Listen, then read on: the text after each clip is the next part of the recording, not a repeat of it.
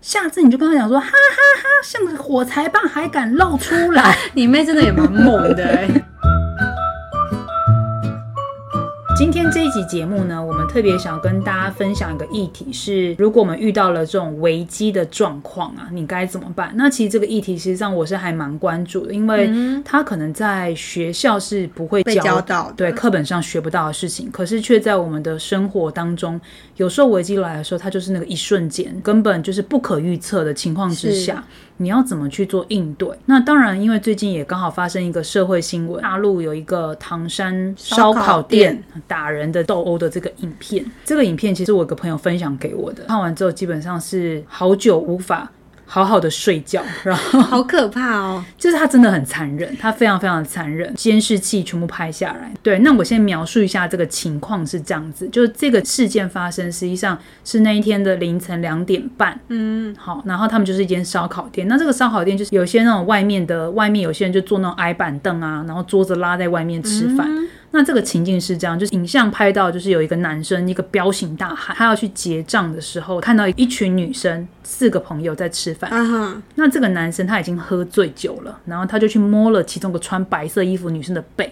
好，那看起来这就是他们不认识，所以这个女生她就直接反应嘛摸我，大概是这种情况。嗯，她可能有言语上的责骂或者是冲突，不清楚，因为影像没有声音。嗯，好、但是可以看到就是这女生是有反应的，这个反应是比较大的，就是哎，刚、然有个人摸你，嗯你你又不吓一认识跳，啊吓死，对不对？下次摸你背，对不对？对，那这女生就是反应很大，然后她可能就开始弄她，就是手挥她、挥掉啊，或什么的，就走开啊，你不要对之类的。，好，然后就没想到她开始就直接揍她，就打她一巴掌，啊就直接打了呢一脸就是原本她是给她推哦，然后女生也推她，就男生就一一拳这样揍下去，就直接把好她可轰下去。怕对，哦！后来呢就开始失控了，就这样一打下去之后呢，他的这一些男这个男生的外面的几个朋友，就每个都是这种彪形大汉然，后每个都喝醉，基本上他们看起来都像是有在喝酒的样子。嗯一群人就突然就可能就是看到里面有人在争吵，然后他的朋友就全部过来，那女生的朋友也全部站起来，嗯然后就开始推他们，推推打打起打。来对，你知道吗？男生跟女生那些男生每个都是那种彪形大彪汉形，那每个看起来那种雄壮威武型的，那就开始拿椅子砸啊，酒瓶开始敲天啊。啊，可怕的是第一个弄人家的这个男生，他刚好就在推几个棍，他又跌倒。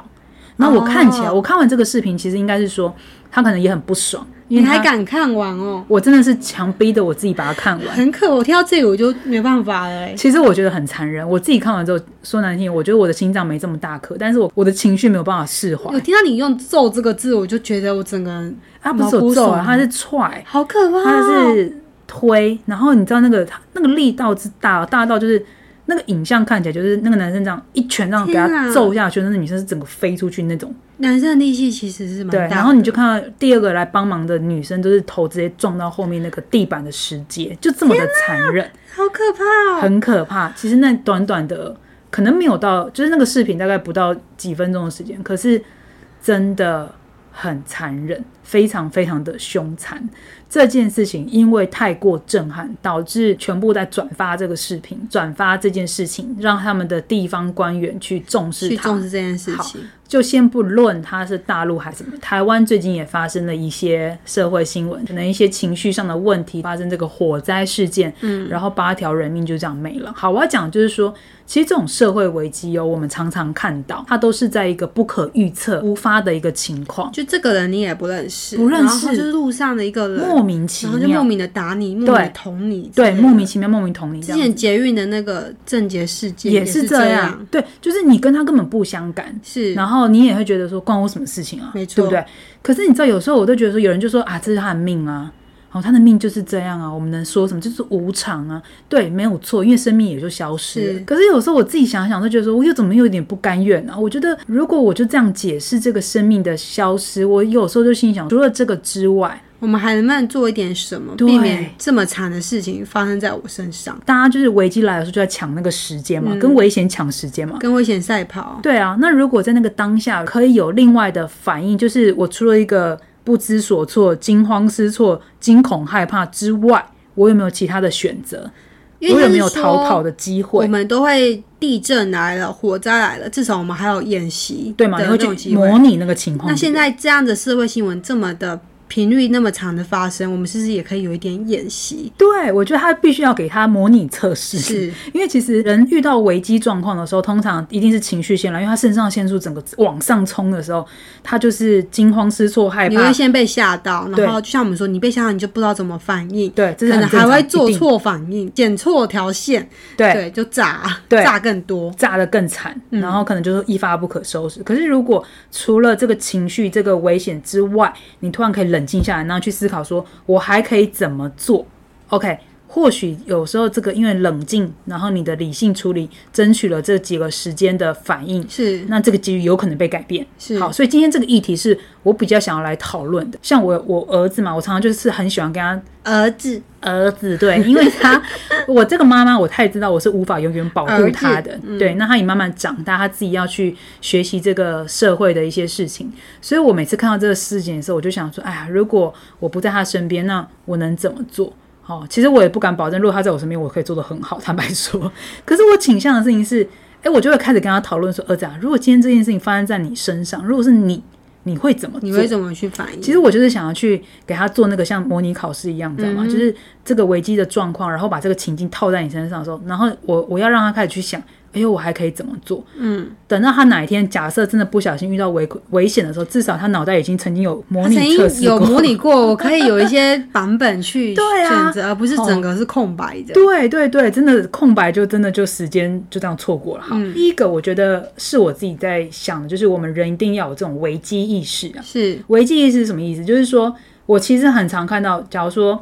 呃人走在外面，那你看哦，现在的人真的手机都不离手的，你有没有发现？就是大家都还是走路很喜欢看手机，郑杰的事件，就是很多人说他只是低头在划手机，他肚子就被插一刀，对啊，就是这样。对，没错，这件事情这是真的。像我是真的很习惯走在外面，如果真在这个走在路上，或是一个你无可预测的情况之下，你看我们走在路上，你都不知道那个车怎么看到你，哎，对，然后你不知道你后面有谁，对你，不知道你四周怎么样的状对况。如果你只是 focus 在自己的眼前或是手机的话，不要看手机，尤其你应该注意观察四周的环境。这件事听起来很容易，对吧？嗯很常在讲，对吧？可是真正做到了多少人？因为你有时候在看手机，你的眼睛跟注意力都是在手机上面，是你是没有观察到周围的。曾经看过很多的那种监视器录那个画面哦，等红绿灯过马路、哦，因为他在看手机，他就没看到那一台车就已经开得歪歪扭扭，要直接从他这边撞过来，好可他就被怕哦撞死了。啊，你都敢看这种，我都不 敢。我就是这样训练自己的心 脏。 不要不要，这太可怕。其实这真的很重要。回忆起我曾经在高中的时候就遇过这件事情，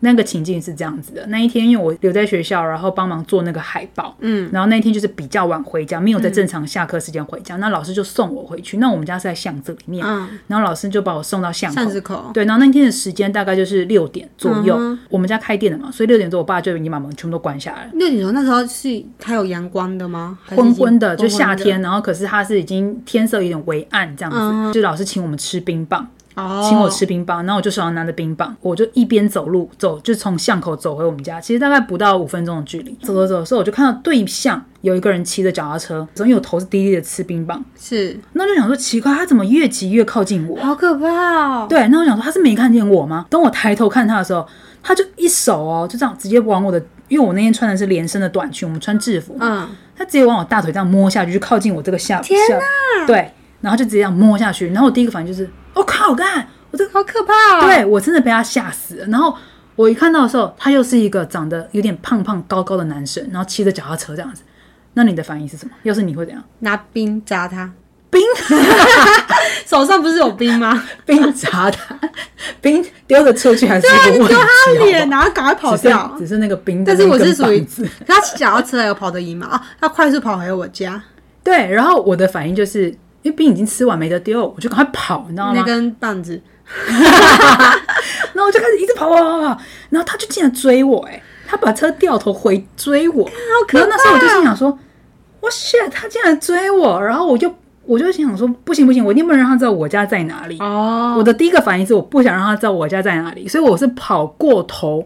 就是我已经我们家已经到了，可是我是跑过头你的，还跑，就是你没有进家门，我没有进家门，因为我在想说他会不怕他会之后去盯上处理我了，对，然后我就我就没有跑，我就跑过家门，可是我一路跑的时候，实际上我是在叫救命啊救命啊这样子，我是真的大叫。那有人出来救你吗？我们家的邻嗯居那时候门是，就是他们家是有灯的，然后他们家是，因为我们那边的门都是铁门型的，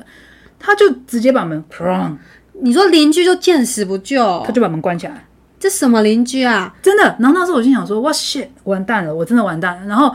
我就这样跟他，我就后来跑过我们家之后，我心想说，我还能怎么跑？因为他已经快追到我了，嗯我就停下来。然后我就很凶狠的一直瞪着他，然后他也跟我两个这样，我们俩就这样对峙很久。嗯，然后我就心里想说，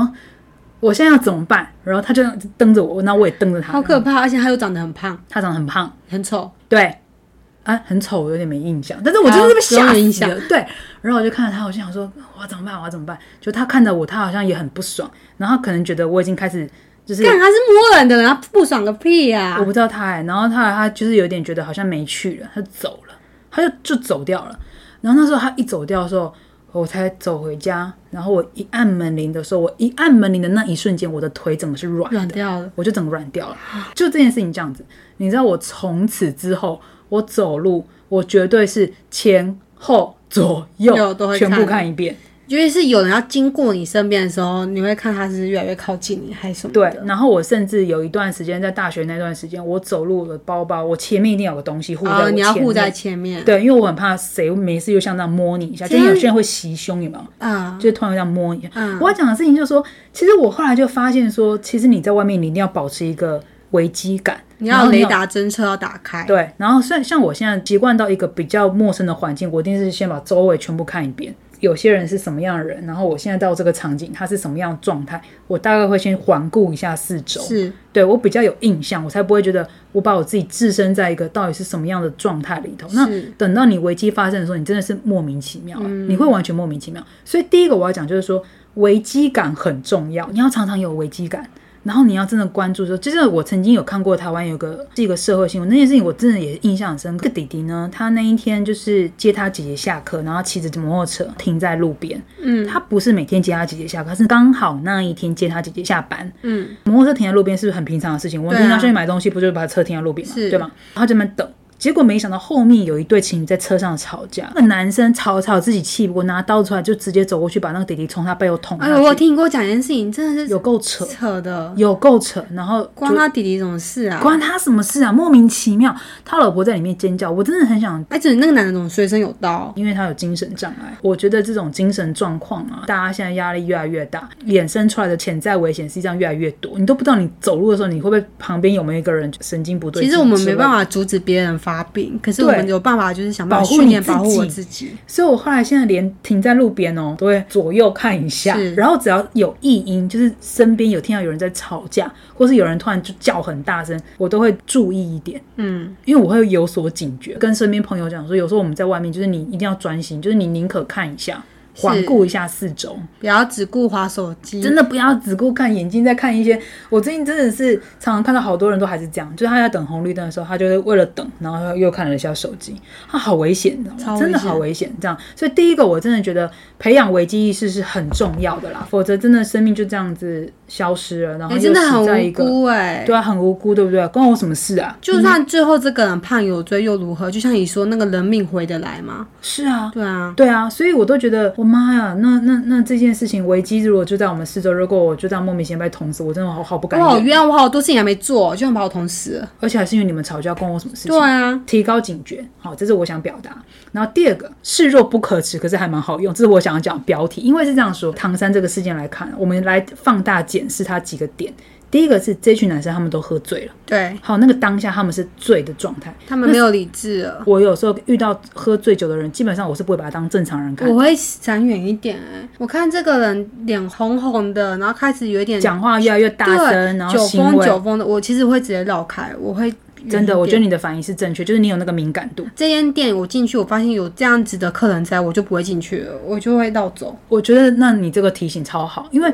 其实你知道，人喝醉，有些人的酒品是非常差的，因为那个酒精作祟，所以他变成是平常没有的行为哦。是嗯他喝酒的时候，他通通都敢。对，然后他也会做。是好，然后甚至如果旁边还有人叫嚣，那他就更敢。哦，好可怕、对哦，就是那个酒精的催眠，导致他会衍生出一些不可控的行为。嗯好，所以第一个我要讲的事情说，这群男生都喝醉，所以你不要把他用正常人看。假如说你跟他讲道理，你跟他说你可以放尊重一点嘛，我跟你讲，他可能连尊重两个字是什么意思他都不懂，因为他已经喝喝想不起来醉他已经了。喝醉对你跟他讲道理是没用的，你他知有道可嗯吗能睡起来全部忘记他做过什么事，真，的，这是真的，我真的也看过这样子的人，就喝醉之后是完全两件事。那第二个就是当下，虽然你被摸到，对不对？可是那个男生啊，他们就是那种彪形大汉。嗯，如果你要跟他打架，你觉得你打得赢他吗？我我觉得我没有胜算。遇到这种就是你明明知道说你的条件其实跟他就是你明硬干明理亏，你没有办法打赢，那怎么办？其实真的是绕开，对啊或是示弱，就是如果你真的要跟他硬干的话，可能你还是会输，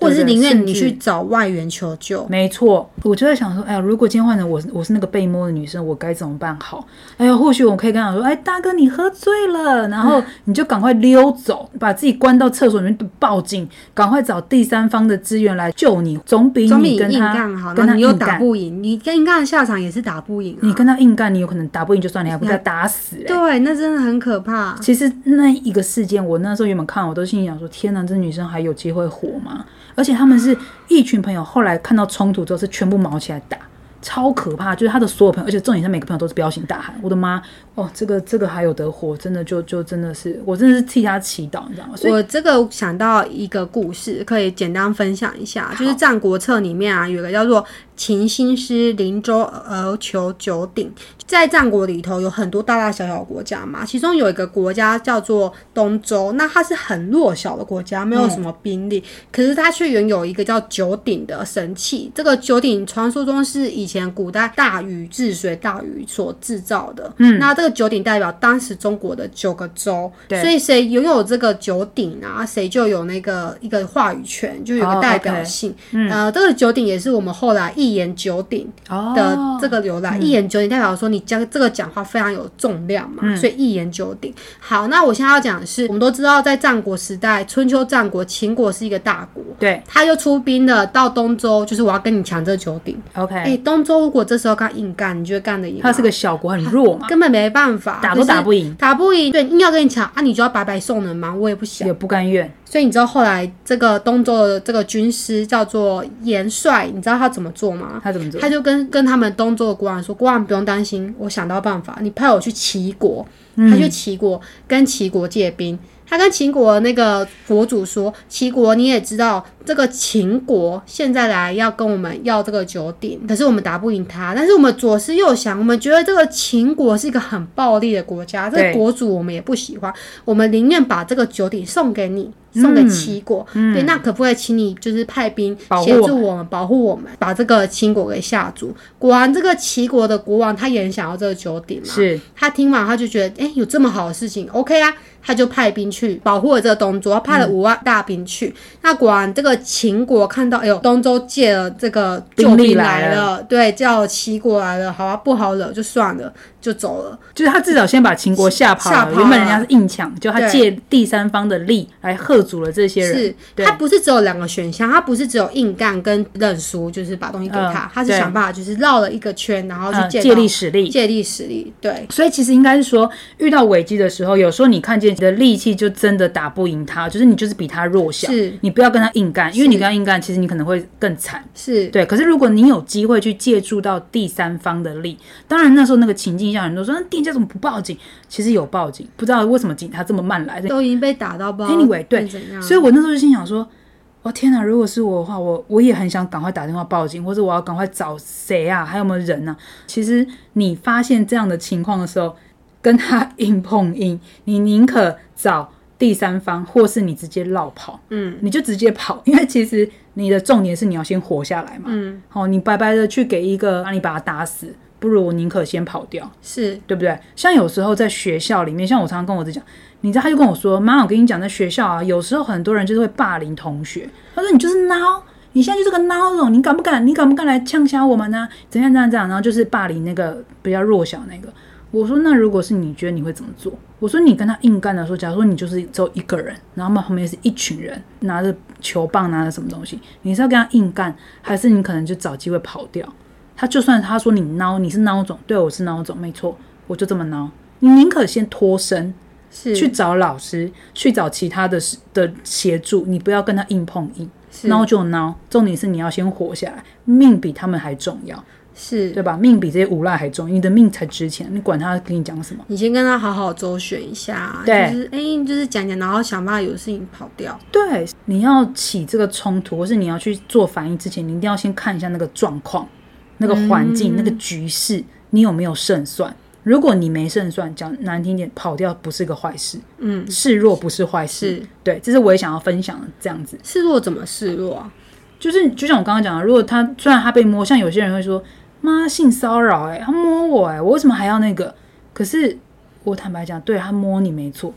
然后我就说，他如果摸你，跟他说，哎呀，大哥，那个你喝醉了啦，你要不要先去那边坐一下？然后你就赶快挪开你的位置，是，趁机赶快跑掉。对，啊，我先去上一下厕所啊，等一下坐下来跟你聊聊天啊，大哥大哥，你先坐，你喝个水，你喝个水，你赶快先坐一下。哎、事情可能就不会像现在这样子了。有可能是不是就不会整个就是干嘛摸我啊？你搞什么你啊？爸爸爸，谁可以让你摸啊？然后就两个就吵起来，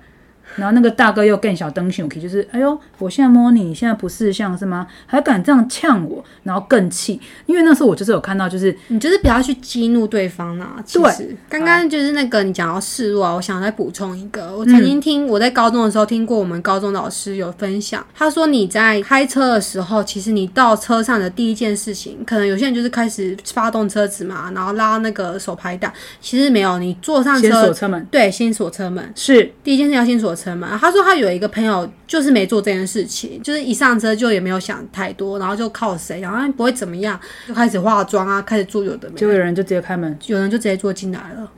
就一个男人就坐到后座去了，她是女生在前座，她也很紧张。不过这女生她就开始跟这个男生周旋，就跟他聊天啊，然后她最后就是想办法把这个男生先请下车，可能跟他说、哦我要倒车一下，还是我要等你帮我看一下好不好？嗯，先请一下车。然后这男的一下车马上锁车门， ，yes，结果你知道他转头一看，后座有什么吗？一根斧头，我的妈哎呀，超超可怕、恐怖他的，最后座一根斧头，所以如果你是有在开车的人啊，就是危机的练习第一件事情就是上车就先锁车门。我跟你讲，还不止这样，现在已经不能走锁车门。最近大家是不是很多那种很爱跟你叫嚣的，就是开车你啊对不让他，对对对吧然后有人扒是你就很爱在旁边扒你，然后叫你车窗摇下来。我告诉你，他不管怎么跟你说，你车窗绝对不不能要摇摇下下来来，你就直接打电话报警。对，那一天社会新闻就是有个不是有个什么拿 BB 弹的一个男生就是这样子，他就叫你你车窗一摇下来，他就直接拿 BB 弹扫扫那个里面的人哎、天哪，好可怕！当然最后有被抓到是没错，但问题是我们干嘛莫名其妙？所以是我我必须说，这个危机的存在，我觉得它只会越来越剧烈，因为其实人太多的行为不可控，你也不知道是他今天是遇到什么不爽的事情，尤其大家的情绪管理越来越差的时候，大家都是发泄在别人身没上，错，莫名其妙，那你为什么要无辜去遭殃这件事情？所以保护自己是有必要的，嗯，哦，想办法保护自己，然后想办法让自己减少这个危险的严重程度，是如果有机会的话，是那这就是我接下来要讲第三个。你知道，有时候男生哦是这样子，这种雄性激素被激发的时候，哎、他来跟你摸你一下，来跟你示好，搞不好他还觉得说我是因为看你、那个、看你漂亮啊，啊，对哦，想要结果认识你一现在下这。么不给我面子、嗯啊！就他们两个起冲突的时候，他又把他，因为他喝醉嘛，就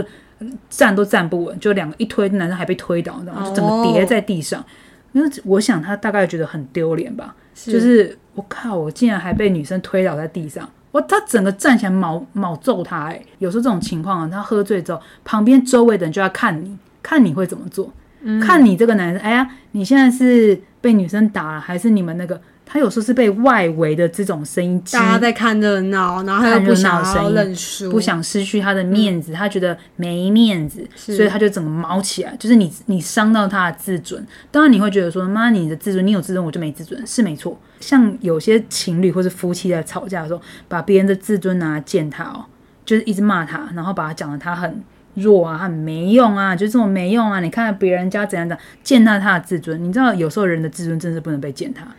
他那个是不可控的。就像那时候我们 之前讲过《华灯初上》的花子，对他最后就是一直被践踏嘛。苏庆，你就会问他，你就是罗丽蓉的狗，一直骂他，一直骂他，最后就直接杀他，真的，就暴起杀他。对，你要跟人家吵架哈，这种心理的控制，我觉得是有必要的。你去见他，让他没面子，然后你让他整个颜面尽失，他有时候觉得这件事情比我什么侵犯你这个还来得重要，因为有一句话说，自尊是摸不到、看不到的东西，可是却比空气还要重要，哦，我觉得就是这一句话完全可以验证一这件事分都情。不能少。对，真的是这样子。那我就又要再分享一下我另外一个那 个